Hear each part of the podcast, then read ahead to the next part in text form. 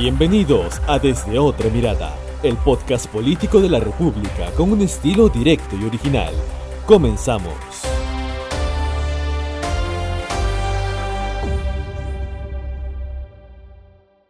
Muy buen día a todos los oyentes de la República. Les saluda David Ames y este es el episodio número 41 del podcast político desde otra mirada. El día de hoy tenemos de verdad mucho de qué hablar porque el día miércoles 6 de octubre se ha dado el que probablemente vaya a ser un momento bisagra en el gobierno de Pedro Castillo. Después de un par de semanas de mucha hostilidad dentro del gabinete ministerial, dentro del Ejecutivo, que se dio sobre todo después de que el presidente regresó de su gira internacional y después de haber dado algunos discursos que denotaban cierta sensatez en cuanto a sus políticas económicas especialmente. Entonces, después, sobre todo, de los exabruptos que hubo de parte del premier Guido Bellido, del premier de ese momento, Guido Bellido, ya habíamos hablado de eso en el episodio anterior, finalmente Castillo hizo lo que desde distintas bancadas en el Congreso, desde distintas fuerzas políticas se le pedía, ¿no? Una reconformación del gabinete. En este caso ha solicitado la renuncia de Guido Bellido que se oficializó durante la tarde de ayer para nombrar como nueva presidenta del Consejo de Ministros a Mirta Vázquez, que tuvo como último cargo importante, el de ser presidenta del Congreso de la República durante el gobierno de transición de Francisco Sagasti. Además de eso, podría decirse que el segundo cambio más importante ha sido el de la titularidad del Ministerio de Trabajo. Fue retirado de esa cartera Iber Maraví, que presentaba toda una serie de cuestionamientos en su contra por presuntos vínculos con el terrorismo a través de distintos indicios que hemos repasado también en episodios anteriores.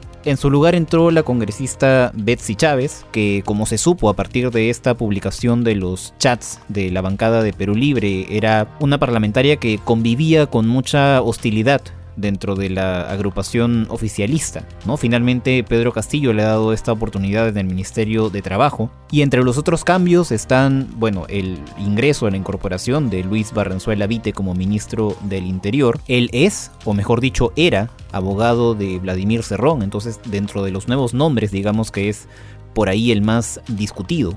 ¿No? Pero él ha presentado el día de hoy un pronunciamiento en el que ha señalado que va a dejar de ser la defensa legal del secretario general de Perú Libre. Por otro lado tenemos a Andrea Gisela Ortiz como ministra de Cultura, a Eduardo González Toro como ministro de Energía, a Carlos Gallardo como ministro de Educación y a José Roger Incio Sánchez como ministro de la Producción. Mientras tanto, los ministros que se mantienen en sus puestos, los que no han sido removidos ni cambiados, han sido básicamente los que no tenían ningún tipo de relación o cercanía con el ala serronista de Perú Libre.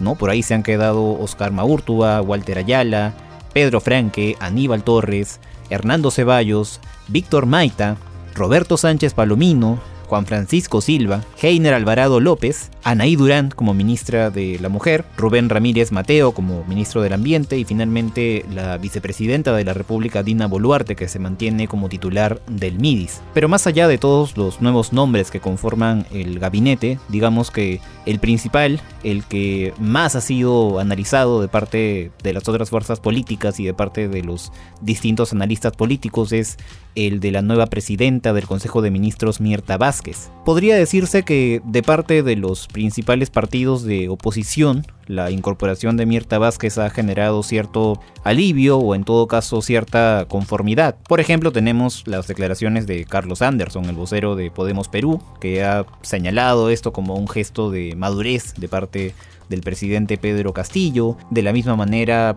Flor Pablo ha felicitado que el ala serronista de Perú Libre no esté de acuerdo con el gabinete, ¿no? señalando que esta es una buena noticia y un buen indicio de lo que puede ser el porvenir del gobierno. Porque esta renovación del gabinete también se ha dado acompañada de un discurso de Pedro Castillo que invita al diálogo, a la gobernabilidad y que da avisos, digamos, de un gobierno que va a apostar por la sensatez, por la estabilidad política, por la estabilidad económica. Por eso mismo es que aparentemente habría entrado Mirta Vázquez, que como presidenta del Congreso tuvo que lidiar con un parlamento bastante complicado y sobre sus hombros podría estar recayendo, ¿no? Esta responsabilidad de tender puentes y de dar un giro abrupto a todo lo que ofreció Guido Bellido durante este tiempo, porque debemos recordar también esta falta de transparencia, esta falta de comunicación después de cada sesión del Consejo de Ministros. Asimismo recordamos también los gestos, los insultos en quechua, las frases hostiles con las que Guido Bellido se ha dirigido a los reporteros cuando estos lo han abordado. Entonces tenemos en Mirta Vázquez a alguien que puede cambiar esta posición